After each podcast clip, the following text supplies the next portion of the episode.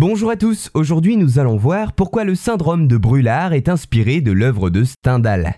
Le lien entre des syndromes et l'écrivain français connu sous le nom de plume de Stendhal est en général présenté sous sa forme la plus connue, tout simplement le syndrome de Stendhal. Et pourtant, ce n'est pas le seul syndrome à être relié à l'œuvre d'un des plus grands représentants du roman français au XIXe siècle. En effet, il existe également le syndrome de Brûlard. Mais là où le syndrome de Stendhal renvoie à des troubles chez des voyageurs exposés à des œuvres d'art qui prennent une signification particulière pour eux, à quoi correspond donc le syndrome de Brûlard Eh bien, il correspond selon son créateur, le théoricien de la littérature Dominique Viard, à un trouble de la mémoire qui remplace un souvenir vécu par des images vues ou des informations reçues ultérieurement.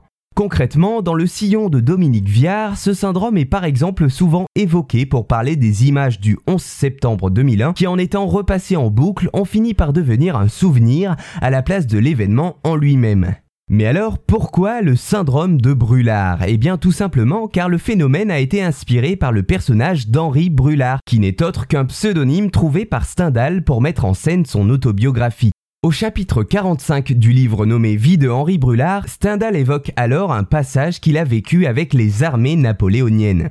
Dans cet extrait, Stendhal hésite dans son souvenir. Je le cite Il me semble que nous entrâmes, ou bien les récits de l'intérieur de l'hospice qu'on me fit produisirent une image qui, depuis 36 ans, a pris la place de la réalité. Ainsi, pour lui, sa perception des événements a été altérée en partie par des discours, mais également par une œuvre d'art qu'il a revue de l'événement. Je cite Stendhal, par exemple, je me figure fort bien la descente, mais je ne veux pas dissimuler que 5 ou 6 ans après, j'en vis une gravure que je trouvais fort ressemblante, et mon souvenir n'est plus que la gravure.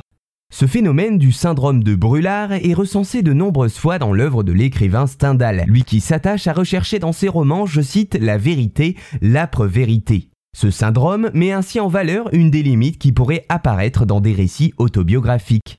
Voilà, j'espère vous avoir appris quelques éléments sur le syndrome de Brûlard qu'il ne faut pas confondre avec le syndrome de Stendhal, lui aussi inspiré de l'écrivain.